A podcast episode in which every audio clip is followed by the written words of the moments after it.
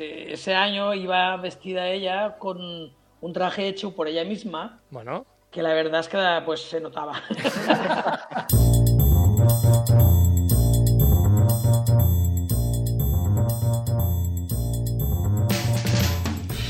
Empezamos el, último Stories de la semana ah, desde, desde aquí, desde el mismo lugar que, que los demás días, desde el estudio 1 de Radio Castellar ah, y también eh, con la misma persona quien nos habla, ah, como siempre, pues yo mismo, Carlos Leceki, pero hoy con otra, con otra temática bastante, bastante diferente.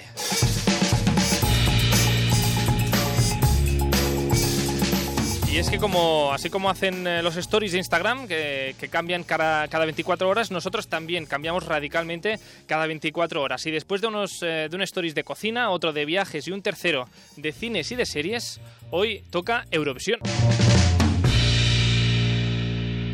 Sí, sí, lo habéis, lo habéis oído bien. Eurovisión, porque este Festival Europeo de, la Canción es mucho más que un programilla que se hace una vez a un sábado al año por la noche. Para charlar del tema, hoy nos acompañan virtualmente tres eh, fans eurovisivos. Ellos son uh, Cristian Montenegro, Félix González y Arturo Briz. ¿Qué tal, chicos? Buenos días, buenas tardes. Hola, buenas tardes. Buenas tardes, Carlos. ¿Qué tal? Bueno, tres tres eh, fans eh, eurovisivos que seguramente unos más fans que otros, ¿no? No sé, fans desde, desde siempre, Arturo, por ejemplo. Sí, sí, yo desde, yo no sé desde cuándo, yo recuerdo desde, muy chiquitín que ya me gustaba el Festival de Eurovisión, incluso que en eso Félix y yo coincidimos, nos grabábamos el, el festival en cassette, en un en radio cassette, ponías la cinta hasta que mis padres compraron un vídeo en el año 87 y a partir de ahí me lo grabé en vídeo que los tengo todos, bueno, como, como oro en paño. Me lo sé de memoria. Sí, sí. Ah, bueno, supongo que los tres, ¿no? Eh, Eurofans desde siempre. Yo sí. sí. Sí, sí, más o menos intermitente, porque sí que es verdad que hubo una época que lo seguí menos, pero en mi caso, bueno, de pequeñito lo seguía porque lo veían mis padres.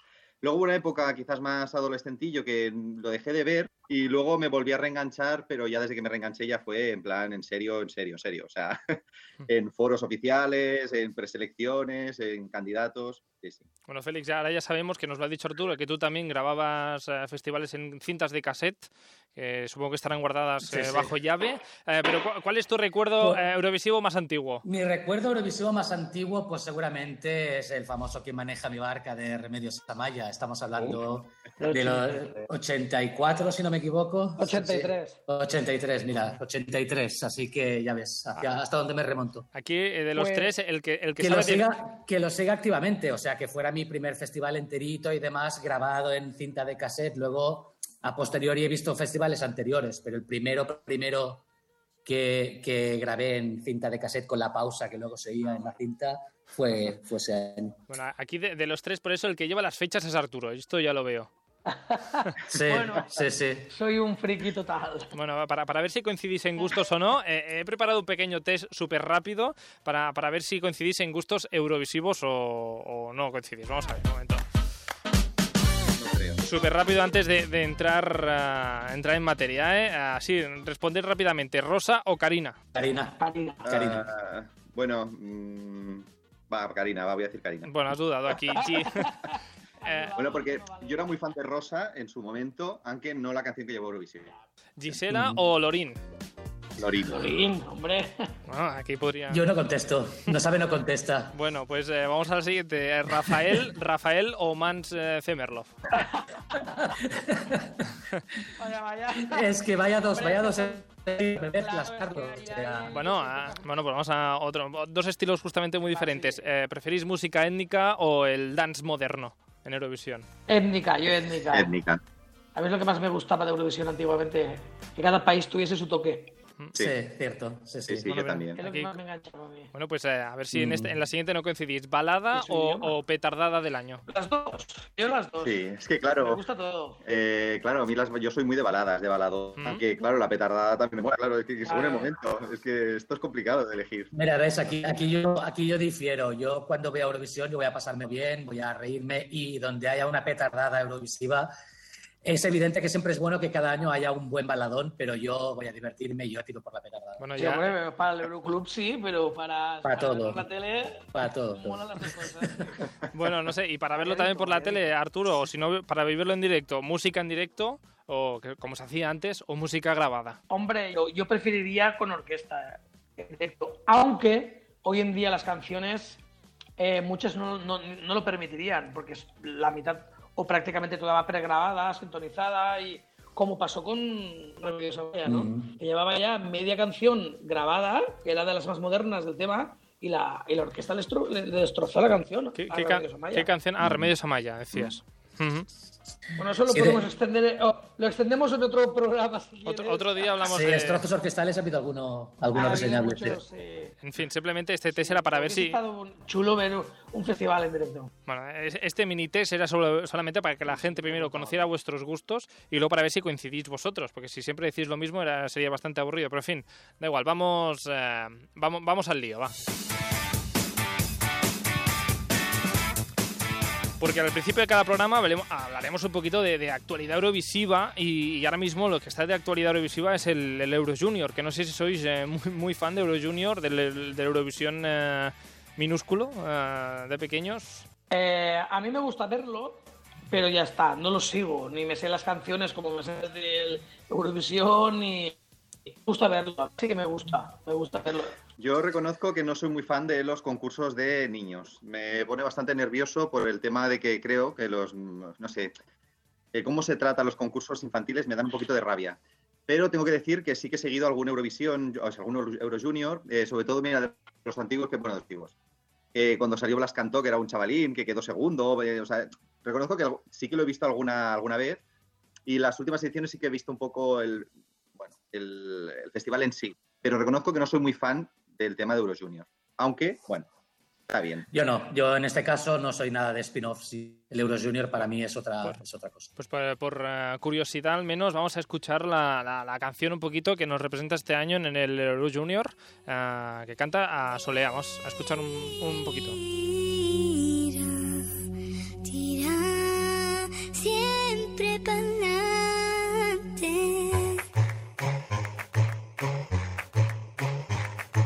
las cosas no saben como uno quiere. Y sientes que tu mundo se va a acabar. Míralo así, así, téntalo una vez más. Yo sé que no es fácil hasta que no puedas tirar para bueno, esta es eh, Solea, que a mí perdonadme, pero no había escuchado este nombre eh, nunca. No sé, no, sabía, no sé ni dónde ha salido esta, esta niña. Pues es una saga familiar, es sobrina de Farruquito. Ah, ah mira. Es de familia de artistas, sí, sí, sí. Sí, entonces si queremos entrar en polémica ya, ya vemos parte de la transparencia de la selección nacional. No, tú, puedes... española justamente de transparencia no puede presumir. E, por, eso mismo, estaba siendo irónico, pero... Ni, haciendo preselecciones, son transparentes, ¿para qué? Sí, no, a mí la canción, ah, dentro de que no es el estilo musical que más me, tira, por decirlo así, y, y como no me tira, no soy muy adicto a escuchar este tipo de música, pero me suena un poco al efecto Rosalía, quizá, ¿no? Entonces... Bueno, es una tendencia en Europa, es algo que está aceptado en Europa, es algo que tiene mucho éxito y supongo que habrán querido enviar algo en esa línea con esa, esa mezcla de música moderna y típica española que, bueno, puede funcionar muy bien. ¿Por qué no? En general, a los eh, eurofans ha gustado bastante eh, este, este tema y no solo ha gustado, sino que se quejan de que por qué no se envió un tema parecido al de adultos. La pregunta del millón. Arturo decía que sí con la cabeza. sí, sí, sí, sí, Bueno, realmente es un poco, sí que es verdad que un poco como decía Félix, no es mi estilo de música, pero sí que es verdad que creo que es, un buen tema, por lo menos una buena candidatura mm. para llevar a, a Euro Junior en este caso. Y que sí que es verdad que un poco siempre pecamos de lo mismo, ¿no? Que nosotros llevamos unas, unas propuestas que normalmente dices, pero ¿por qué llevamos esta cosa? O sea, es que dices, ¿por qué no llevamos algo más con más posibilidades de ganar?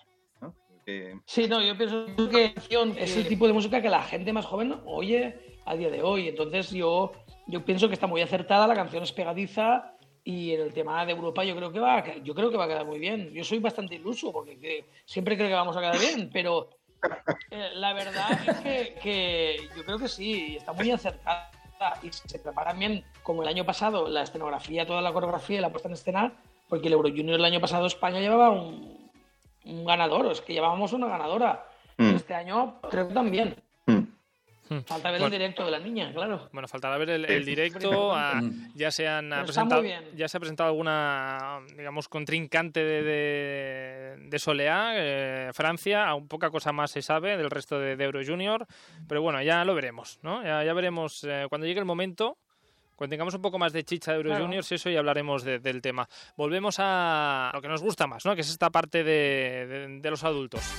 A ver, porque volviendo a los adultos, este Eurovisión 2021 eh, es un año un poco raro, es rarísimo, porque a estas alturas del año, creo yo, vamos, que, que no se tenían tantas candidaturas confirmadas con artistas. Ah, todo, bueno, en fin, el resumen es que ya tenemos Mm. 19 países que han confirmado que repiten los anteriores representantes. Bueno, desde Ucrania, Países Bajos, o Letonia, Israel o Grecia, o bueno, incluso España también, ya sabemos quién va a salir al escenario representando estos países. Tenemos una lista de 19. Ah, de estos 19, ¿hay alguno que, que deseáis saber ya con ansias a ver eh, qué canción presenta? Yo muchos. Sí, sí, claro. Muchos, muchos, evidentemente. Sí, hombre, muchos porque este año. Sí, perdón. No, para empezar España, ¿no? Porque sí que es verdad que el año pasado nos quedamos un poco, bueno, yo al menos, y la canción no me gustaba nada. Entonces, mm, creo que, bueno, empezando por la propia España, que creo que a ver si le hacen un tema como Dios manda, o la elige él, me da igual, pero que coja un buen tema, porque a mí Universo no me gustaba nada. Empezando por España. Eh, tenemos, no sé, a... a- No, no, a mí, a mí, aparte de España, que pienso igual, que tiene tiempo, ha tenido tiempo de sobra para componer un temazo, sabiendo las críticas que había tenido en esta anterior canción, hay muchos, por ejemplo, Bulgaria era mi favorita en el 2020, era mi Sí. favorita absoluta y estoy loco por volver a escuchar una canción de esta chica que canta espectacular. Y bueno, hay algunas, creo que Rusia también había, había no ha confirmado Rusia todavía la participación, pero decían que, que repetía también con el, con el mismo grupo. Y, y a mí, por ejemplo, también me gustaba mucho. Ujú. Hay muchos países que, que sí que apetece volver a escuchar el nuevo tema. Tengo curiosidad por escuchar Lituania, que era mi gran favorita. Y la verdad es que Yo creo que Lituania la tiene difícil, ¿eh? Pasa que Litu- superar lo que Li- tenía. Lituania ya tenía un tema Sí, al sí, menos sí. sorprendente, Es una ¿no? pena, pero sí. Eh, lo Lituania tenía muchas papeletas para ganar. Sí. Bien. Que era por primera vez. Lituania nunca había estado así. Y era- ha sido una pena porque a los eurofans de toda la vida nos gusta que ganen países que no han ganado. y países nuevos. Y Claro. no nos gusta que repita. Y un poco exóticos. Claro. Mm. Mm. Bueno, pues estamos eh, pensando ver quién gana para ir al festival allí. para visitar el país, para visitar el país. En fin, que estaremos a, a la espera y con ansias de, de escuchar a ver qué nos eh, propone Blas Cantó, Lituania y al menos también Bulgaria. De momento estas tres eh, estaremos estaremos pendientes a ver eh, qué sale, a ver eh, qué pasa también por eso con la canción española. Participa en el programa a través de nuestro Instagram. Contesta las encuestas, entérate de qué hablaremos en los próximos programas y envíanos tu opinión. Síguenos en stories.radiocastellar.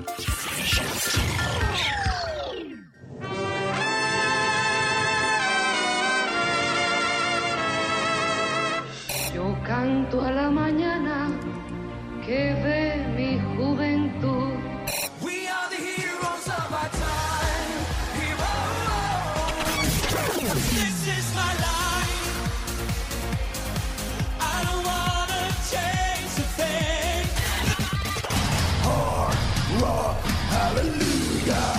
En fin. A-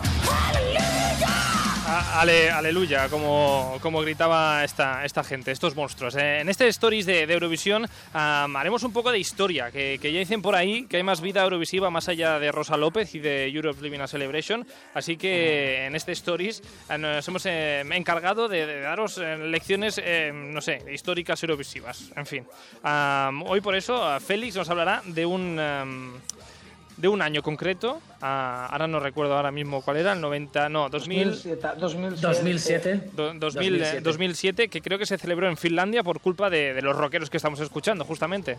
Correcto, sí, sí. Y fue la primera victoria de Finlandia en la historia de Eurovisión, primera y única hasta el momento. Bueno, lo típico que todo el mundo dice que ganaron simplemente porque iban vestidos de, de algo raro. No. No, yo no lo creo. A mí personalmente era un tema que sí que es verdad, evidentemente fue un punto, pero eso es como decir que Conchita Wurst ganó porque tenía barba. No, es decir, son sí que es verdad que en Eurovisión hay una parte visual y estética muy importante o espectáculo, pero ellos lo hicieron muy bien, era un tema muy diferente de lo que se había llevado hasta entonces. eh, la estética le dio un punto y, y estaban muy afinados, es decir, ¿no? Eh, dentro del registro eh, Espectacular. Era espectacular, a mí me gustó mucho. Bueno, no sé si En- alguno en- de En vosotros, Eurovisión siempre gana el que rompe el molde un poco. no sé si Sí, algunos de, de vosotros lo, lo vivió en directo. Sí, yo sí, yo sí, yo estaba allí. Yo estaba también. en el 2006. En, en- Perdón, no, yo no. Yo estaba yo- el año siguiente al yo, 2007. yo- yo los vi ganar, yo los- que no me lo creía, no me lo podía creer que ganaran, pero ganaron. Pero Eh, ganaron. fue el primer año que llevaron fuegos artificios también y eh, fueron ellos los que los llevaron y rompieron el molde. Bueno, pero en fin. vamos a hablar del 2007. Que vamos a hablar de, de- de otro año, que hoy no toca hablar de, de Lordi, sino de otro año. A ver, eh, Félix, cuéntanos un, un poquito. Bueno, el 2007 fue la edición número 52, eh, se celebró en Helsinki, a pesar de que hubo otras, otras ciudades que optaron por, por a- acoger el festival. Al final, internamente, en Finlandia se decidió hacerlo en Helsinki, supongo que por, por temas de comunicación, de capacidad y demás. Ujú.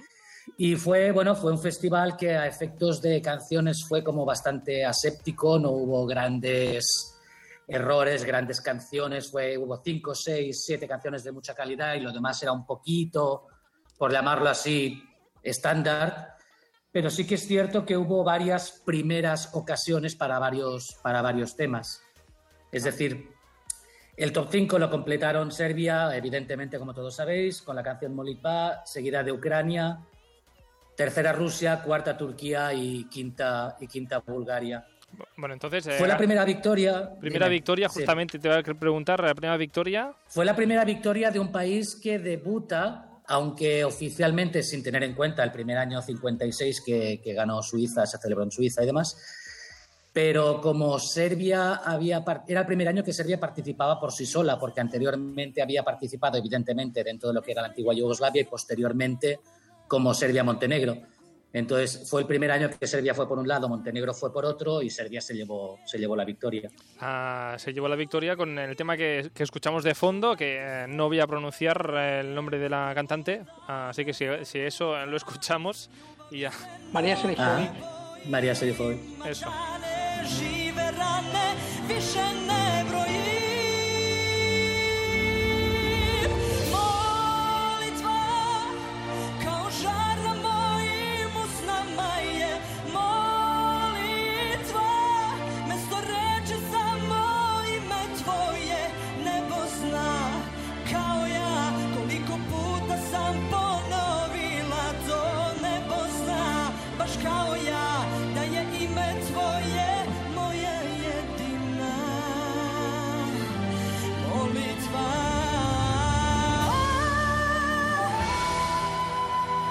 Con flautilla, que no puede faltar nunca una un flautita Ah. en Eurovisión. Una buena flauta, sí, sí, siempre quedan bien. Siempre Bueno, era bien. una canción, era una canción que se posicionó como favorita desde el minuto uno. La verdad es que, bueno, me vuelvo a reiterar, yo no soy músico, pero suena fantástico. A mucho creo que tuvo un, es- un escándalo detrás, bueno, lo suele haber también, eh, un escándalo de plagio, ¿puede ser? Con Serbia. Creo que hubo un problema y estuvieron a punto de quitarle el primer puesto por algo de plagio, No. ¿no? No fue con- No A me suena, suena, no, la verdad es que no me suena. suena. Puede No. ser- Puede que me confunda de, de canciones, pero sí, sí, pero a mí me encantaba. O sea, realmente, no sé, me gusta mucho. Eh, los coros Para- de esta ca- Sí, adelante, adelante, Arturo. No, adelante. digo, los coros de esta, de esta canción eh, están catalogados por los eurofans, o la mayoría de los eurofans, como unos de los mejores coros de, que suenaron en directo en, de la historia de Eurovisión, porque fueron espectaculares las chicas que llevaba. Y es que lo Mm. curioso es que ella, la que canta, tiene un aspecto muy masculino y Mm. la voz que tiene no, no encaja en su aspecto, y eso también yo creo que llamaba un poco la atención. Tiene una Mm. voz muy femenina, muy aguda, muy y sin embargo su aspecto es más masculinizado. Iba vestida con un, eh, con un frac, creo que era, con un traje. Sí, Sí, un smoking, sí, sí. Un smoking y, y, y eso. eh, en directo, los queda espectacular, los pelos de punta siempre. De hecho, si no recuerdo mal, se saltó el último ensayo porque dijo que había ensayado bastante y que no le hacía falta ensayar más. Ah, muy bien, o sea, Y sí, sí, además ella comentó en línea con lo que decía Arturo que el coro que llevaba femenino, porque recordemos que eran todo mujeres en escena, era lo mejor que Serbia podía ofrecer a nivel de voces femeninas y realmente salió, salió muy bien. Como, como anécdota, también es la, la primera canción que ganó en su lengua propia, o sea, no en inglés, desde el año 88 con Celine Dion que ganó en francés. Sí, sí, sí. O sea, eh, y eso es un puntazo, con tu propio idioma ganar, Es un puntazo. Es porque la canción es muy buena, Mm. evidentemente. Era, era, una de las, era una de las primeras ocasiones que tenía para comentar. También está Arturo, conjuntamente con otras más curiosas. Eh, fue el primer año que Andorra no puntúa a España. no le dio ningún Oh. punto a España. Vaya. Sí, sí, sí. Fue también el primer año que, el vencedor gana un tour promocional por toda Europa para promocionar la canción a posteriori, o sea, después de ganar evidentemente el concurso, que fue patrocinado por la compañía telefónica de Finlandia y que, llevó a María Serifovic a Dinamarca, a España, Alemania, a Grecia, a Suecia y a, y a Holanda. Y en la parte negativa, ese año, el 2007, fue eh, cuando Irlanda, que es uno de los países que tiene el ranking de mayores victorias, consiguió el peor resultado hasta de su historia, que quedó última con, en el 25, en el lugar 25 quinto. Bueno, además, malos Mm. años tienen que haber para, para todos, todos los años. No, Alguien tiene que quedar. todos. Ah, sí. y algunos todos son malos.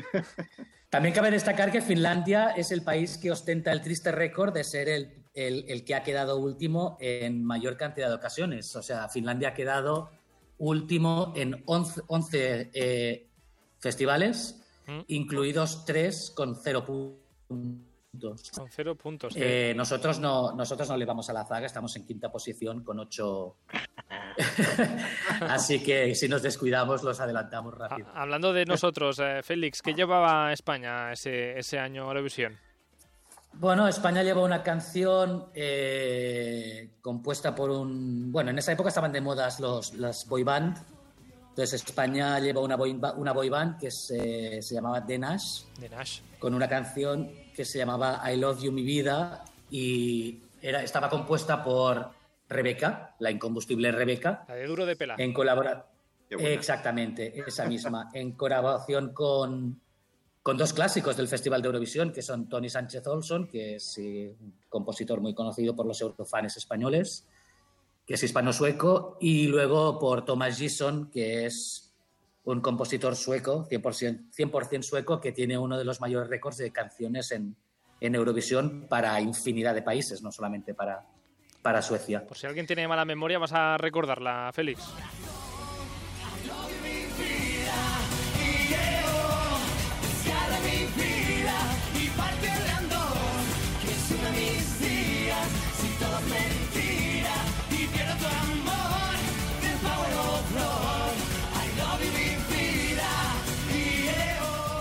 ¿Qué, mm, qué han seguido haciendo estos, estos chicos?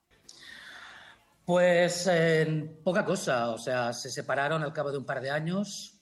Bueno, primero se fue uno de ellos, que si no recuerdo mal es Sonic, que es de Valencia, fue el primero que dejó el grupo, los otros tres continuaron un año más, grabaron un par de remixes de, de alguna canción, sobre todo del anterior a, a I Love You, mi vida, que tuvo bastante éxito en España, pero luego cada uno fue tirando por su, por su camino y ya no continúan, ni Bueno. mucho menos como, como grupo. Ya todo el mundo sabe que no tampoco nos fue muy bien con eh, The Nash. Ganar no. Volvimos a no ganar. no. ¿Qué, qué más había ese, Volvimos no ese año por ahí? No- nos quedamos en el- la posición número 20 con 43 puntos, con puntuaciones tan dispares como 4 puntos que nos dio Montenegro, o 12 con Albania, eh, para no perder la costumbre, 3 de Bélgica, 1 de Grecia, 6 de Francia, cosas un poco dispares, la verdad. Pero bueno, nos quedamos en la, la posición 20, compartiendo prácticamente las últimas posiciones de la tabla, curiosamente, con el Big Four porque ese fue un año que luego lo hablaremos a nivel de votaciones generó tal tal polémica que llegó incluso a debatirse en el, en el Congreso del Reino Unido. Mm. Bueno, ¿Qué, en el gobierno británico, porque qué pasó? ¿Qué pasó con las puntuaciones ese año? Bueno, pasó pasó que ese año participado participó muchos países ese año en las la- no había dos semis, había solamente una, una semi, el sistema era, era diferente. Se clasificaban automáticamente los 10 primeros del, del año anterior, los que se habían clasificado en las 10 primeras posiciones del año anterior, más el Big Four, más obviamente el, el vencedor de- del año anterior, que en este caso era Grecia. Entonces se dio, entrada a nuevos países, eh, los antiguos países de la, de de, la, de Yugoslavia participaron absolutamente todos. Eh, y luego las votaciones, ¿qué pasa? Pues que todos ellos, Croacia, Bosnia, Eslovenia, Macedonia, Montenegro, dieron eh, los 12 puntos a, a Serbia. Entonces esto generó que se occidentalizara un poco el bloque de votos hacia el oriente de Europa, la parte oriental de Europa, dejando a los países de toda la vida, no solo a los que se habían quedado en semifinal, sino a los países de toda la vida, tipo el Big Four y otros, quedándose en las, en las peores posiciones de la tabla. Entonces ahí se, se generó cierta polémica por, eh, bueno, por lo que le llaman el, la diáspora de las votaciones, ¿no? Es decir, y los que- amiguismos y los politiqueos. Es decir, que esa, Bueno. típica, esa típica frase ¿no? que todo el mundo dice, pero si al final se votan entre ellos, ¿viene, viene de ese año o no? Sí y no, pero hay que entender que todos estos países, hasta hace muy poco, eran solo un mismo país, hablan un, Ujú. un idioma muy similar y, entonces- y tienen la, la misma base cultural. en- en- aparte de que, de, que, de que es verdad que hay veces que los vecinismos se notan, no decantan al, al ganador. Este año Serbia llevaba una canción muy buena, una buena interpretación, eh, entonces era un poco normal que sus países eh, de alrededor, todos los vecinos y los que habían sido prácticamente el mismo país hasta hacía unos años, eh, se votaran entre ellos normal. Sí que es verdad que en general ese año fue un desastre el tema de, de que, eh, como, muy bien lo ha explicado Félix, se notaba mucho que el televoto, porque era televoto, el Mm. televoto, la gente, claro, vota, depende de sus gustos. Como España siempre le daba el 12 a Rumanía. No porque nos gustara a los españoles, sino porque la gente que vive aquí, que había mucha rumana, votaba por su país, como yo lo haría desde, desde Bulgaria si estuviese viviendo allí, por España, vamos, y aunque llevase un palo de coba. Pero que, que eso se notó mucho. De hecho, ya al año siguiente ya hubo, hubieron dos semifinales para que no pasara eso. Y aparte ya, ya introducieron un poco de- el jurado. Porque el décimo, el décimo era eh, por jurado, por voto del jurado, no del televoto. Mm. Como le pasó a Suecia. Suecia pasó por eso, por el jurado, no por el televoto. De hecho, cabe destacar con este discurso de los votos y demás, eh, cabe destacar que un tercio de los países que participaron en la final del 2007, del año que estamos hablando, eran, eran repúblicas exsoviéticas, con lo cual ahí ya, si un tercio de los participantes ya son de una misma zona geográfica. A ver, en parte lo que dice Arturo tiene, tiene mucha razón, porque aparte del, ejemplo de las exrepúblicas yugoslavas, que si tú eres croata o eres serbio, más o menos entiendes eh, los diferentes idiomas que hay dentro de la, o lo que son los, los idiomas que había dentro de, la, de, la, de Yugoslavia, y encima ah, compartes muchos años de historia común, con artistas en común, con cosas que has vivido desde Claro. pequeño, es evidente que un croata votará antes una canción que comprende por estilo y por lengua a un serbio que no a un noruego, si, si lo queremos poner así. Que es lo mismo que nos pasa a nosotros muchas veces con Italia. España es muy proclive a dar buenos puntos a Italia porque tenemos unos estilos de música parecidos, porque entendemos en cierta parte las canciones italianas, mientras que si estamos escuchando una canción en húngaro no nos enteramos de nada. Entonces, por afinidad geográfica sí que es cierto que hay cierto, Claro. cierta ayuda. Hay algunas que son descaradas, como es el caso de Grecia y Chipre, que eso no hay quien lo, quien lo, Ah, eso sí, eso sí que- eso no hay quien lo justifique ya. No. Y algunos países nórdicos también, porque por ejemplo este mismo año, volviendo con el 2007, Suecia presentó una de las, no de las peores canciones, pero una de las canciones que peor resultado le ha dado por la calidad a la que Suecia nos tiene acostumbrados y obtuvo un total de 51 puntos, de los cuales 32 eran de sus vecinos, incluyendo el 12 de Dinamarca y el 12 de Noruega. Entonces, si una canción tiene un total de 50 puntos y 24 ya son dos doces de tus vecinos, bueno, pues eh, es fácil que se te acuse de ciertas cosas. Bueno, Félix, explícanos. Pero ese, ese era el problema del televoto. El televoto tenía ese problema. Mm. Es normal. Y quitando del ganador. El ganador nunca lo ha. Mm. Bueno, el, El- el televoto tiene ese problema a a Arturo, pero también tiene algo positivo, que al final gana la, la- la- se supone que la, la- la persona que más votos tiene es de, del público, ¿o, o qué? Sí, pero. Algo positivo de tener. lo que, lo que estábamos hablando. Esto es también para hacer un programa entero sobre esto. Eh, el yo es que tengo mucho que decir sobre ese tema. Es que yo pienso que el televoto no es justo. Es que no es para nada justo. Porque España ha estado- estuvo seis años seguidos dándole el 12 a Rumanía. Aunque la canción fuera una petardada y una mierda. Es que no. Eh, igual que pues, lo que estamos hablando, igual que los noruegos votan a Suecia o el- porque, porque por afinidad cultural. Entonces yo creo que es injusto el televoto. Ve- veo aquí... No es injusto al 100%, Claro, pero... pero, pero es injusto. Ve- Porque es Portugal.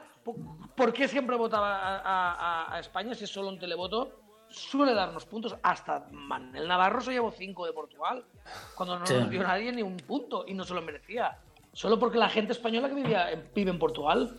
Ve- Veo aquí eh, bastantes eh, caras que se indignan bastante con las puntuaciones, sobre todo del televoto. O sea, el, el peor momento de, de- de esa noche es, eh, Arturo, seguramente para ti será las votaciones. A mí me encantan, yo me las Sí, veo, sí, las sí. de- yo, me, yo me pongo hasta nervioso con canciones. Sí. Volviendo, La verdad, es que, la, la verdad es que el, el- el tema de las votaciones es emocionante, es, es, un- es una- un cúmulo de sensaciones, ¿no? Porque es, es emocionante por un lado, es indignante por otro, sobre todo si hay Decepcionante. decepcionante. Ahora que han, que han metido el sistema este de, del, del televoto del público en un formato diferente, la, la tensión se mantiene hasta el último minuto. Pero sí que es cierto que, como dice Arturo, el televoto puro y duro es injusto, igual que el jurado puro y duro también es injusto y También es muy es, también. difícil.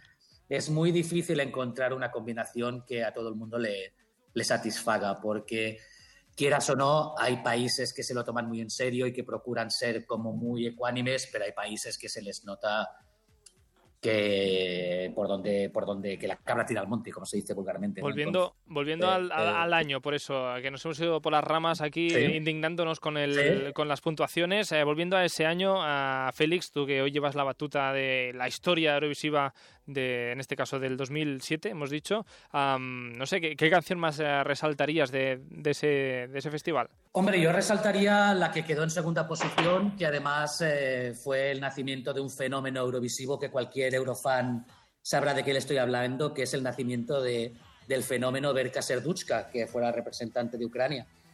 O sea, Verka Serduchka, aparte de que quedó en segunda posición, muy merecida para mí, eh, a partir de ahí es incombustible. Es un personaje que ha aparecido en diversos festivales, ya sea dando los puntos, ya, ya sea eh, actuando, eh, porque en Israel recordemos que estuvo actuando en el escenario y demás con Manse, Merlo y con otros, y con Conchita.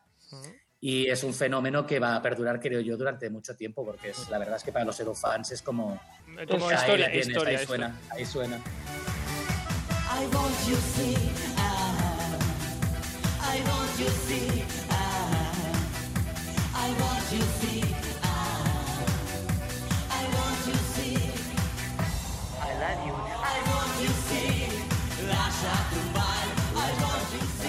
Bueno, si, si a alguien no le suena el nombre de Verka y tampoco le suena esta canción, igual si le decimos que, que va como con papel al ah, Y una estrella, y una estrella a la Estrella en la cabeza. y una estrella en la Se cabeza, llevó, el exacto. premio, se llevó el premio Bárbara Dex, por cierto. Que luego, que luego de hecho, él hablaremos de, de Bárbara Dex. Ah, no sé si, si Félix tienes más cosas aquí anotadas ah, para explicarnos de, de este año. Bueno, hay algunas ya que quizás son de, de un segundo nivel, tipo Ebridiki, que es una clásica chipriota de Eurovisión, eh, repitió. Ebridiki. Eh, Ebridiki, sí, Ebridiki fue corista por Chipre en el año 87 y luego pasó a ser protagonista en el 92, en el 94 y otra vez en el 2007. Entonces, Ebridiki es, otra, es una artista que para los eurofans que, que se precien hay que tener muy presente. La verdad es que a mí me, me gusta mucho. Luego, Edcilia Rombley por Holanda, que había participado previamente en el 98, también repitió. Y iba a ser este año la presentadora. Y iba a ser este año la presentadora. Y como no pasó de la semi, no se esperó ni a que fa- fuera la final. Se volvió para Holanda y dio los puntos de, de Holanda desde los estudios de Hilversum. Ah, O sea que estuvo en la, en la misma semana como participando y dando los puntos luego desde, desde su país. bueno, Y luego tenemos algunos repetidores más de segundo nivel, como Eirikur Hauksson por Islandia, que también ha participado por Noruega en otras ocasiones. Mm, Y esto fue un poco, eso es un poco el resumen del año, o sea, a nivel temas, canciones, participantes, como he dicho antes, fue un poco aséptico, y, pero la gran, gran polémica fue a raíz de las votaciones. yo, yo casi casi. y luego ah, destacar, sí. a destacar, si me permites, Carlos, Y nada tanto. más, se acabó, acabó rapidito, una, una canción por la que en principio nadie, nadie daba un duro, que acabó quinta, que es la canción búlgara, que se llamaba Water, que era, era una canción con una Brutal. percusión, con una percusión brutal y de dos estudiantes de percusión en, en Bulgaria, que fue lo que le llaman el Dark Horse, que es otro fenómeno eurovisivo, que es eh, la típica canción por la que nadie da un duro y acaba en quinta o sexta posición o en, en muy alta en la clasificación. Pues eh, no sé si, si acabar esta sección histórica casi casi con este Water. Ahí va, ahí va.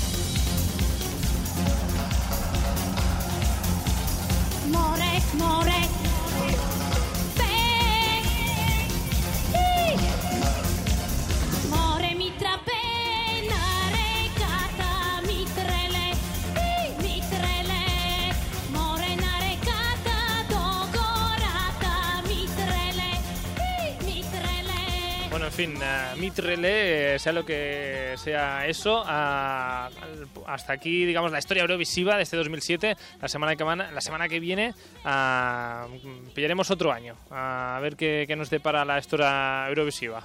Nuestro programa cambia cada 24 horas, así como lo hacen los stories de Instagram.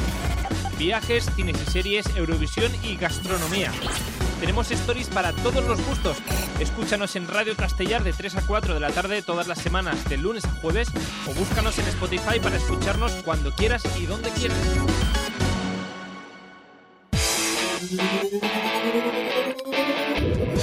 Bueno, en Stories eh, intentamos explicar eh, curiosidades sobre, sobre el festival, pequeñas anécdotas que, que os regalamos así eh, gratuitamente a la gente que nos oiga, nos escuche, para que luego vayáis por ahí dando tema de conversación en vuestras ah, quedadas eh, con amigotes, en el bar, si es que podéis. Bueno, en fin, hoy os vamos a, a presentar a, a esta señora.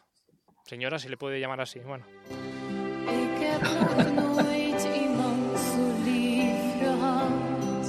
A mí me encanta la canción. Bueno, ella, ella es Bárbara Dex, ah, que a Félix le encanta, ya lo ha dicho, y, pero a Arturo, que es un hombre eurovisivo, seguro que nos sabe explicar un poquito más de, de Bárbara. Esta, ¿Esta señora quién es, eh, Sí. Arturo? Bueno, Ba- Bárbara eh, fue la representante de Bélgica en el Festival de Eurovisión del 1993. eh, y se- ese año iba vestida ella con un traje hecho por ella misma, Bueno, que la verdad es que pues se notaba. se notaba que era, era como si fuera una, una mampara, no sé cómo llamarlo, así muy transpa- entre transparente y, es decir, lo, lo y hizo era una chica ella. así, corpo- mm, llenita, aunque no Sí, rellenita, ¿no? O sí. sea, Sí, sí. eh, entonces parecía como, no sé, como una, lámpara, no sé.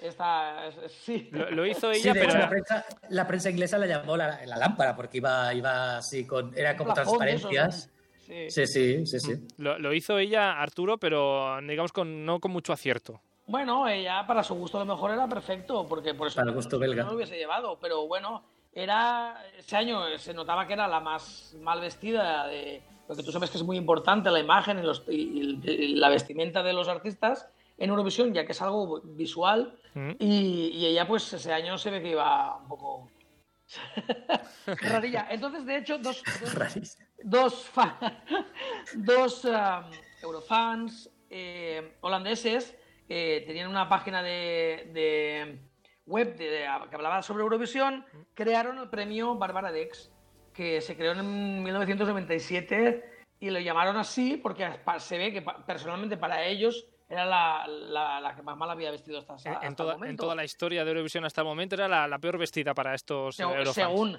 Y a partir de 1999 ya lo pusieron en votación popular en la página web que ellos regentaban o ellos dominaban, ¿no? Como se quiera llamar. y, y entonces ya los fans que entras a la página puedes votar sobre cada año sobre la- el traje peor o el artista peor vestido de del festival de este año, de cada año. Es- un premio, El- entonces, así resumiendo, Arturo, es un premio que se da al peor vestido de cada año, Al peor vestido de cada año. al peor eh, vestuario. El peor vestuario. Ahí tenemos a una españolita, ahí tenemos una Sí, españolita sí, que seguramente él. será fácil de acertar. La única española que lo ha ganado, eh, por suerte, porque ya nos faltaba también llevarnos esto siempre, eh, fue Lidia en el año 1999, Ya. que era el primer año que era por votación popular. eh, que llevaba un traje de Agatha Ruiz de la Prada, que los eurofastos nos acordaremos de, del pedazo traje que llevaba ella de colorines. Que no le Precioso, pegaba ni con el peinado, ni con el- los zapatos, o sea, ni con la canción, o sea, Es, es- es un poco así, eh, curioso, al menos, per- perdona, perdona Arturo, eh, que, que justamente nos llevemos eh, un premio al peor vestido cuando ah, lo viste, digamos, una, se supone que de las eh, grandes del mundo de la moda de, de España. Bueno, lo del grande es el Bueno, mundo de la moda en grande- España. Bueno, pues- eso, ¿eh? Dime, bueno, déjame Vamos, decir, eh, sí. de, la- de las más conocidas, eh, digamos, del, del mundo del Sí, sí, pero diseño. conocido no significa, no va asociado necesariamente a bueno, ¿eh? pero bueno. En Sí, la verdad es que fue una pena porque yo me acuerdo que cuando salió me quedé boquiabierto, porque yo no sabía que iba a salir vestida así. Entonces, claro, yo me acuerdo que me quedé. Porque a mí la canción me gustaba, más o menos me gustaba. Y, pero claro, es que no encajaba nada, ni la canción con el traje, ni el peinado de ella con el traje. Es que no, no encajaba nada. Era, era, era, mm, no sé cómo poner el adjetivo, no sé. Y- y- Era- Pero ¿recuerdas, ¿recuerdas Arturo, las, las explicaciones que dio Lidia en el Congreso cuando explicó lo del traje? Bueno, Pues ahora mismo no me acuerdo. bueno dijo, dijo que ella no, no, ni mucho menos pensaba llevar ese traje, pero que se lo impusieron. O sea, que fue una obligación para ella, pobre. Sí, sí, se le impusieron, se le impusieron. Eso lo contó ella en, en el Congreso acordaba, cuando no me invitada. Sí. Bueno, Sí, por- porque ella dijo que ella no, no era- ni mucho menos era la idea de llevar ese traje. bueno, por lo menos se llevó un premio. Hombre, claro, Sí. claro. sí. Mm. Y el San Benito de por vida, porque vamos, le recuerda por esto, básicamente. En fin, yo, sí, yo sí que recuerdo eh, justamente de ese año, de las, una de las pocas cosas que, que me viene a la mente cuando recuerdo, creo que era Israel, eh, si no recuerdo Sí, mal, Sí, ¿verdad? sí, sí, sí. La indignación de mi madre por el vestido de Lidia. Es eh, de lo poco que, que recuerdo de, de- de ese año. En fin. Claro, era Am, un despropósito. Tu madre tiene buen criterio, por lo que veo. eh, Era un despropósito. Arturo, un- a- Arturo, ¿alguna, alguna, no sé, algún personaje, digamos, que reconozcamos o rápidamente que se ha llevado el Bárbara Dex? No Pues sé mira, si... otra, otra española que se lo ha llevado, aunque no representaba a España, ha sido Gisela, cuando, representando a Andorra en el año 2007, es el año que hemos hablado antes. Eh, eh, Gisela representó a Andorra con una canción toda en inglés, que me parece muy raro. Iba vestida, vamos, esper- o sea, no sé cómo tampoco. A ver, Iba con, con unos cuernos de cabra. Era Tina Turner en la cúpula del trueno. Era como, O sea, era como Tina era- Turner claro, en la no cúpula del trueno. ella, es que no parecía ni ella, la canción no estaba Sí, mal. es verdad. Pero claro, es que no parecía ni, ni. Pero- Yo no sé cómo esa chica decidió salir así, porque es que, claro, llamaba la atención, desde luego que la desde, llamaba. desde luego. Ahora, Pero yo creo que mal. igual le quitábamos el casquito ese y ya, ya lo solucionábamos ya bastante, Puede ¿eh? ser, puede ser, puede ser. ¿Tú te acuerdas también, no? Me, me acuerdo. El casco Eh, ese. Del casco. Sí, yo, yo más que una cabra... Era lo- como una armadura dorada o algo así. ¿no? Sí, una armadura, un corsé así dorado, como una, como una guerrera, lleva como una Sí, guerrera. A mí más que una cabra me recordaba como unas antenas de, de una mosca o de un mosquito o algo así. No, parecía más de cabra. de Yo- cabra, bueno, es el, el recuerdo. Tengo, tengo que Igual eran para rayos, por si acaso. Sí, ¿no? por si, por si acaso. En fin, a Bárbara Dix, ahora ya la conocemos y de hecho el 2007 que comentábamos antes ah, se lo llevó a eh, Berka. Berka, Berka, Serduchka en el 2007. Sí, Berka, sí. que aunque sea la peor vestida, todo el mundo lo recuerda cómo iba perfectamente. Mm, con la estrella en la cabeza. Con la estrella en la cabeza. A- a- Arturo. ¿algo más que añadir de Bárbara Dex? Creo que... Bueno, el, eh, eh, hace unos años se hizo una votación también en general de los que quién ganaba el, el Bárbara Dex en la década, creo que era, en toda la década, quién, quién era el peor vestido y lo ganó el alemán que representó a Alemania en el, el 98, que no me acuerdo del nombre, lo tenía por aquí, eh, Udo eh, Gildo, Gildo Horn, Sí. y se- que, que iba con un traje así como de terciopelo, con, con pantalones de campana y mangas de estas con chorreras y, y bueno, es el, que- el que ganó como peor vestido en la historia de Eurovisión hasta, hasta, este- hasta el, en el 2016. Hasta el 2016 era el peor vestido, según los eurofans, de, de la historia del Mira, Barbaladex. mira que el terciopelo es una tela bonita, pero mira, se ve que no, no, encajó pero este demasiado. chico, la verdad, este señor, entre, entre feo que era, el pelo que llevaba calvo con el pelo largo y el traje de terciopelo con campanas y chorreras, la verdad es que No, no estuvo muy acertado. Cristo, era todo un Cristo. No era, Era, era un cuadro, era un cuadro. Era un cuadro. era un cuadro Era- total. Era un cuadro total. Ahora ya conocemos un poco a Bárbara Dex, a ver que la semana que viene a ver eh, qué curiosidad podéis eh, contar por ahí. Participa en el programa a través de nuestro Instagram. Contesta las encuestas, entérate de qué hablaremos en los próximos programas y envíanos tu opinión. Síguenos en stories.radiocastellar.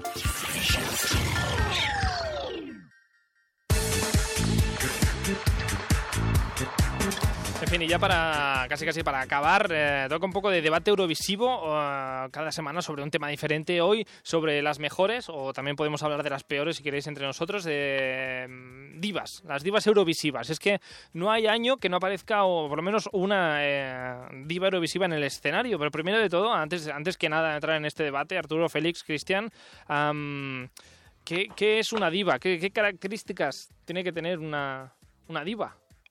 Eso, Cristian, que es más cantante. o sea, Más diva. no, más diva, no. Ella, la diva, ¿no? el- el un poco Soy más- una diva. ¿no? No, a ver, yo creo que para mí una diva, lo principal normalmente suelen ser eh, mujeres con mucha presencia, ¿no? O sea, digamos que lo que es la definición de una diva es una tía que pisa el escenario y dices, coño, ¿quién coño es esta tía, no? O sea, normalmente va asociado generalmente a una voz espectacular, ¿no? Normalmente. O no tiene por qué, pero o una gran presencia o con un gran, bueno, pues eso, un tipazo, un pelazo, un megaventilador. Y, y bueno, en este caso, normalmente sí que es verdad que en el Festival de Eurovisión sí que, bueno, suelen haber unas grandes divas. También sí que es verdad que es un festival que también sigue mucho, mucho público pues, gay, ¿no? Homosexual. Y sí que es verdad que es un público que es muy, muy pro divas, ¿no? En general sí que son muy seguidores de divas, ¿no? Ah, Entonces, pues no sé, yo ya te digo, sí que creo que... bueno, presencia que comentabas, que tenga presencia, normalmente asociado a una, a una buena voz, a una característica más, Arturo Félix. Yo añadiría que en el caso de Eurovisión, en otros eh, campos no, no sé, pero en el caso de Eurovisión, aparte de lo que ha dicho Cristian, con lo cual estoy totalmente de acuerdo, que marque una diferencia, pero que sea una repetidora, que haya ido en más de una ocasión para que sea diva, porque ha habido muchas grandes interpretaciones solistas femeninas Ujú. que han marcado una diferencia, que han tenido una presencia, pero como no han repetido, ya en su ya está. Las que repiten ya, ya como, su- como que entran a formar parte un poco de la familia y de la historia de Eurovisión, entonces se convierten en de intérpretes, pasan al estatus de diva. Vamos a, vamos a, antes de, de nada, a ejemplos de divas, ah, por ejemplo, que no sean eurovisivas para que todo el mundo más o menos eh, recuerde la persona. Britney Spears sería diva. Mónica Naranjo. Mónica Naranjo, Britney Spears, sí. Eh, Whitney, una- Whitney una Houston Beyoncé sería diva también. Sí. También. también. Sara Montiel sí, sí, sería, sí, sería diva. Hombre, claro. Hombre, por No, no, supuestísimo. ah, eso, eh, pregunto, para aquí entraremos ahora en un debate. diva. Igual ahora aquí hay gente que dice nombres y no es diva para, para todos. En fin. Luego, ah, también hay que tener en cuenta, creo que nos, nos olvida un poco también la manera de comportarse de estas artistas. Ahí estás, ahí estás. El, tema, el tema divismo también es un poco la manera en que tú te comportas, ¿eh? porque claro, el hecho de llevarlo un poco como por bandera al ser diva también la convierte en diva, ¿no? O sea, porque hay alguna que dice, mira, la, la que diva, ¿no? Y es que Sí. realmente la actitud es súper importante eh, para ser una diva. hemos, hemos Para preguntado. que- para- Sí, te iba a decir, Carlos, perdona Sí. que te interrumpa, que para que te hagas una para que te hagas una composición de lugar, por ejemplo, para mí es más diva por el comportamiento. Masiel es muy de estar por casa en Patillas, es muy diva ella, pero es muy de estar por casa. Pero por Eso ejemplo, no es Paloma, Paloma San Basilio sí. eh, tiene un perfil mucho más de divismo para mí que, que lo, pu- lo que puede tener Masiel. Tal y como habla, cómo se mueve en el escenario. Bueno, es que claro, aquí, no sé si hablaríamos. es elegancia No y sé es- si hablaríamos de divismo o de elegancia entre Masiel y Paloma San Basilio. Entiéndeme. Bueno, es una mezcla de todo, ¿no? Sí, va un poco asociado, sí. En fin, que hemos, Sí. hemos preguntado a diferentes oyentes y amigos por su diva favorita.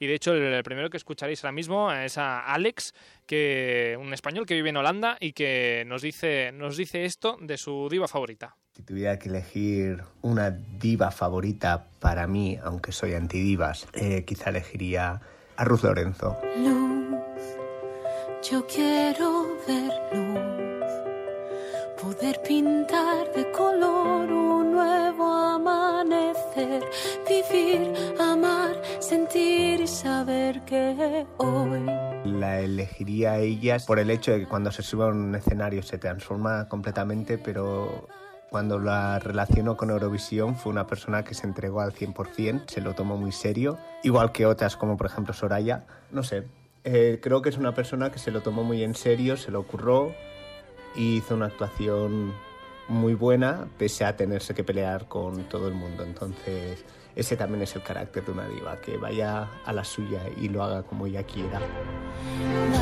Justamente lo que comentábamos, ¿no? Eh, Esta, esta manera de, de- de hacer, de ah, yo hago lo que me da la gana porque soy una diva y tengo un par de mm, o varios. Sí, sí, porque yo lo valgo. Sí, sí. Por- Hombre, realmente Ruth Lorenzo no, lo había, no, no se me había ocurrido, pero es un ejemplo perfecto de una diva, ¿eh? Es tal cual. O sea, es una tía que Es diva. como tal es que es diva. Es una diva. Sí, sí. ¿Te quedarías tú, Cristian, con este Ruth Lorenzo? Para... un par de. Para mí le faltan un par de añitos y un par de tablas más. Sí. Sí, exacto, sí, sí, sí. Eh, en este caso, Cristian, eh, tú, Ru- Rore- no me sale ni el nombre, Ruth Lorenzo, es que no podía ser más, más fácil. Ah, ¿Te quedas con, con esta diva? ¿Es tu diva favorita Eurovisiva? Eh, no, no, no. No, a mí me gustó. Bueno, a ver, la canción no especialmente, ¿eh? Ella sí me gusta, eh, pero la canción no especialmente. Me ponía un poco nerviosillo tanto gritar de Rain, de Rain. Em, yo como diva, es que claro, es que hay tantas, no sé, yo como diva voy a decir una que en este caso fue por- porque me sorprendió, porque yo cuando fui al Festival de Eurovisión de Lisboa de hace dos años, pues ya no lo recuerdo, em, bueno, pues yo fui, eh, es, es, bueno, la famosa Lenny Fureira, que después ha sonado mucho en la radio y tal, Hombre. pero yo Lenny, Esa es una división. Claro, yo Lenny no la conocía, como sí que sé que tenía bastantes tablas, pero yo no la conocía. Y yo vi el videoclip y yo dije, qué coñazo de videoclip. El videoclip era malísimo. Bueno, yo al menos no tenía ninguna expectativa puesta en ella.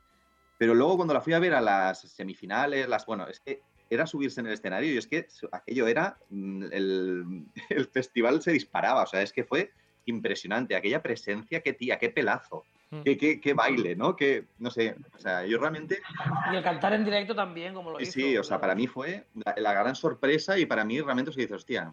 Y es muy diva también de manera de comportarse, de, bueno, es una pedazo de tía, ¿no? Y no, por- no especialmente por su voz, porque realmente tampoco tiene una voz especialmente virtuosa. Pero mira, mm, en este caso, para ese mismo año tenía mejor voz la que cantaba ópera, que no me acuerdo el nombre porque es impronunciable.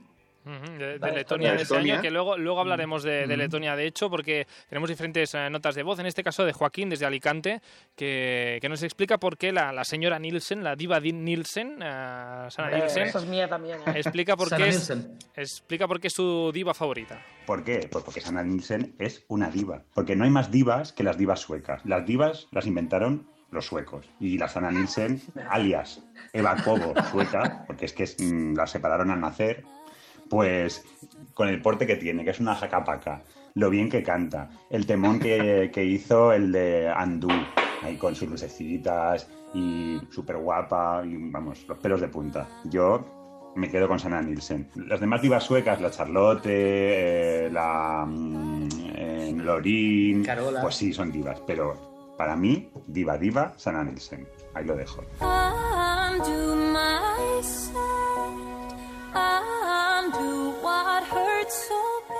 Bueno, tendremos, eh, de hecho, diferentes notas de voz de Eurofans que hablan sobre todo de divas ah, suecas. Aquí estamos de acuerdo que sobre todo los, los suecos trabajan muy bien el tema de las divas.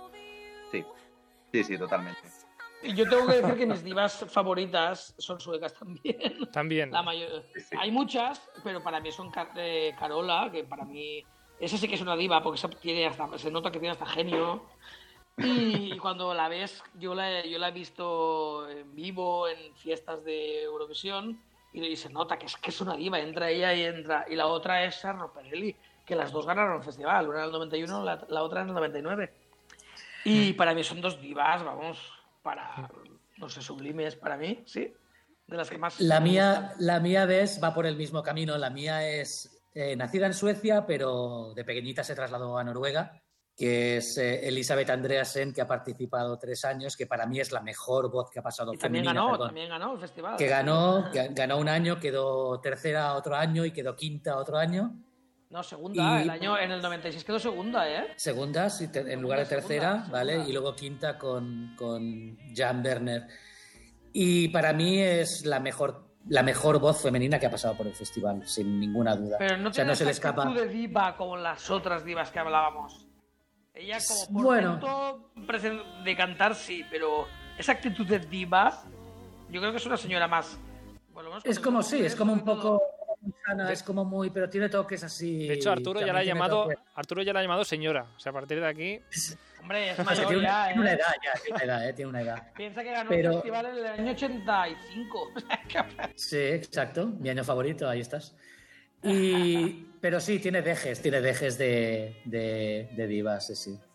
Pero bueno, es, es una cuestión de opiniones al final. ¿no? Bueno, ahí está. A mí, por ejemplo. Eleni Foureira no me parece una diva porque... es, jolín. Madre mía. Pero ya, pero para mi, mi concepto le faltan, le faltan tablas, le falta un par de años más, le falta... Es una joven que es una chica joven o no tan joven, pero está, dijéramos, de, no, es, no es para llamarla madura. Entonces, más que- más entonces, que- eh, Félix, eh, para ti no, Diva no se nace, sino que se hace a lo largo de los años. Sí, yo creo, yo creo que sí, yo creo que sí. Sí, porque el concepto de diva para mí significa que tienes una carrera y unas tablas detrás que seguramente Lenny Fureira tendrá en, un- en pocos años, pero de momento aún no ha llegado a ese punto. Pues yo creo que el concepto de diva lo tenemos diferente, Félix y... Puede ser, sí, claro. Sí, una diva es la que tiene el portento, tiene el pisar eh, Mm. el escenario con un, con un poderío, su actitud Mm. fuera del escenario, su de diva, de creída, de superior, de...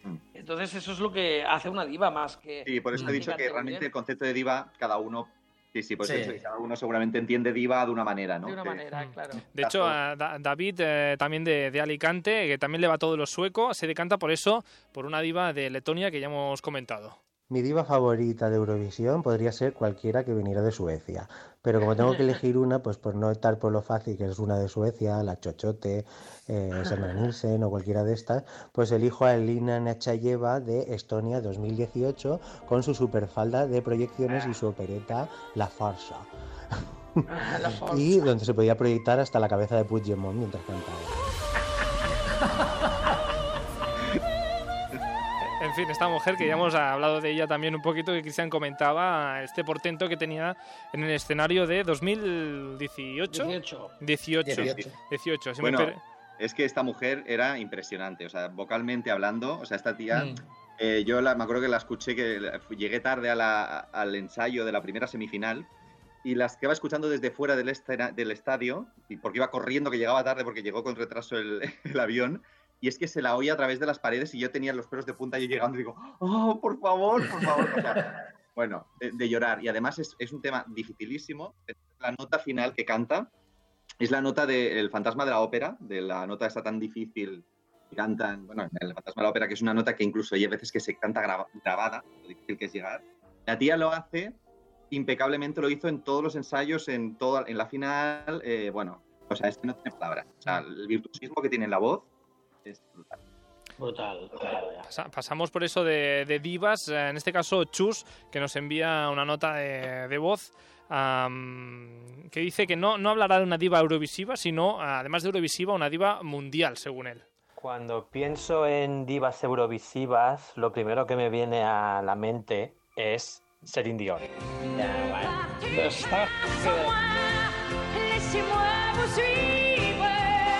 Porque no, hay, no es una diva eurovisiva, es una eh, diva eurovisiva y mundial que ganó el Festival de Eurovisión en 1988, que es algo que no mucha gente sabe. Bueno, Celine Dion. ah, aquí. A mí me Bueno. A Celine, a Dion le tocó la lotería y todo le tocó cuando fue a Eurovisión, que la llevaron que parecía un cuadro, que era para, para, para vamos, era Un para Bárbara Dex, matarla. Era un Bárbara Dex. Era un Bárbara Dex, pero de, de, de, de- de libro, vamos. De todas formas, eh, Porque yo, yo, yo creo que si, pue- si pudiera, intentaría borrar todas las copias que hay en el mundo de, de- de la imagen que dio en Eurovisión, porque de verdad. ella, para lo diva que es a día de hoy y estos últimos años, que va muy de diva, ¿eh? eso sí que es verdad, que es una diva mundial, porque ella sí que es diva total. Total. Sí, Claro, yo creo que no habla de Eurovisión solo porque no salgan imágenes suyas, ca- casi ceje junta y con un traje eh, horrible que era un Bárbara Dex total. eh, o sea, Parecía un pollo mojado. Parecía un pollo remojado. pero claro, eh, su voz y la canción. Pero bueno, me encanta, Sí, me sí, sí. De-. Bueno, es que Celine es, es la voz. O sea, yo es que si tuviese que elegir una voz mundial, sería Celine Dion. O sea, yo es que... Sí, tiene, tiene muy, muy buena voz. De todas Sí, formas, la- eh, y la verdad es que fue. Ya ves, se ganó solo por, solo por un punto, ¿eh? ¿Mm? De todas Ah, formas, ah, Chus ah, dice que sí, que Celine Dion, que está muy bien de mundial, pero tiene un pero. El, el pero es que tiene otra también que le llama mucho. Pero centrándome en lo que son divas eurovisivas al uso, eh, lo primero que me viene a la cabeza es Suecia, porque yo creo que es un poco el, el- el país que ha marcado un poco lo que, lo que ha sido la evolución del Festival de Eurovisión y no hay más diva Carola. eh, perdón, no hay más diva sueca que Carola. Especialmente la actuación que hizo en, en 2006, aunque también hay que tener en cuenta que Carola ya ganó el festival en 1991. La actuación en 2006 con los ventiladores, con ese con esa, esa ropa dorada que llevaba y esas telas al viento. Eso es una diva eurovisiva y lo demás son tonterías.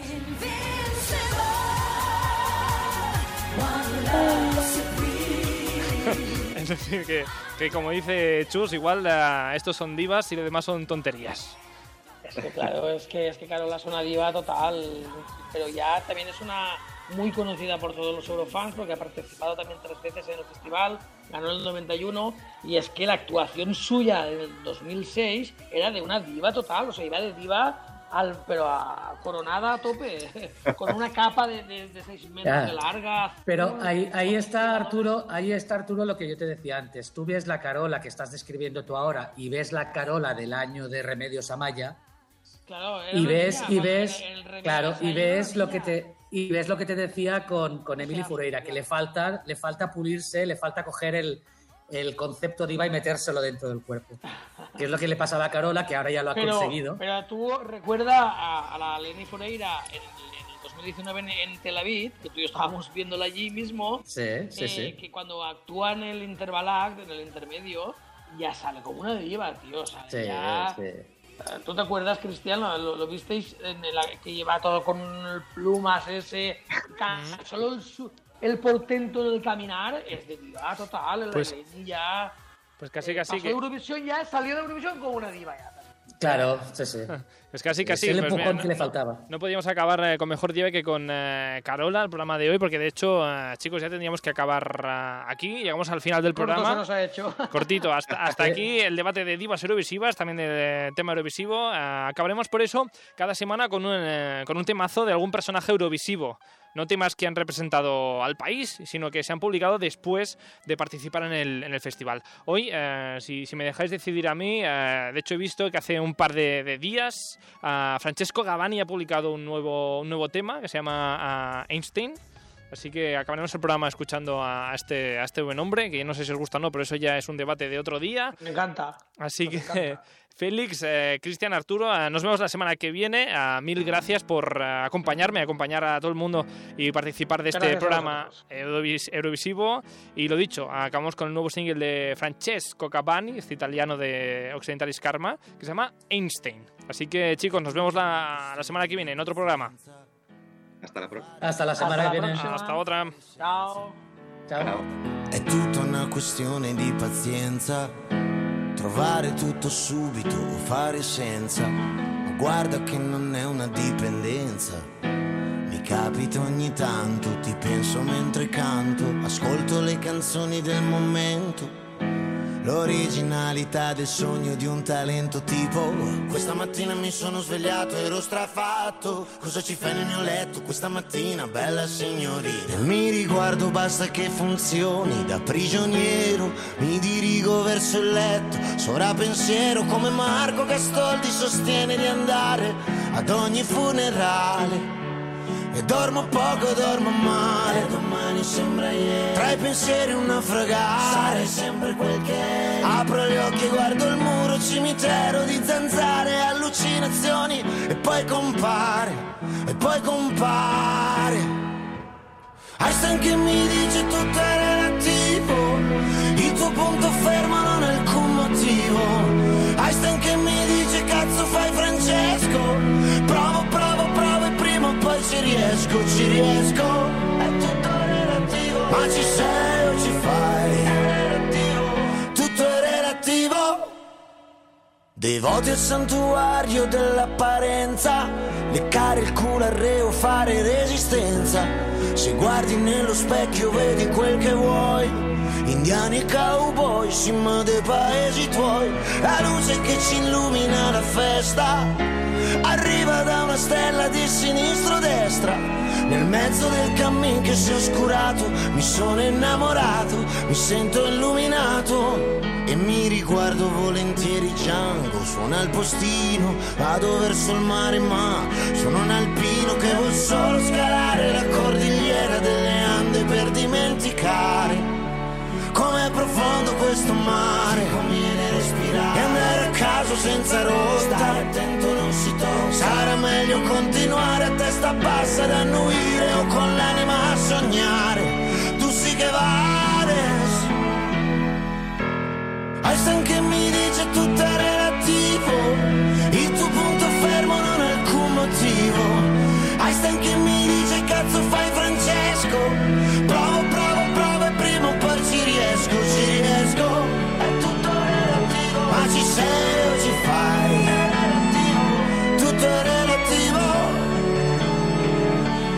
time.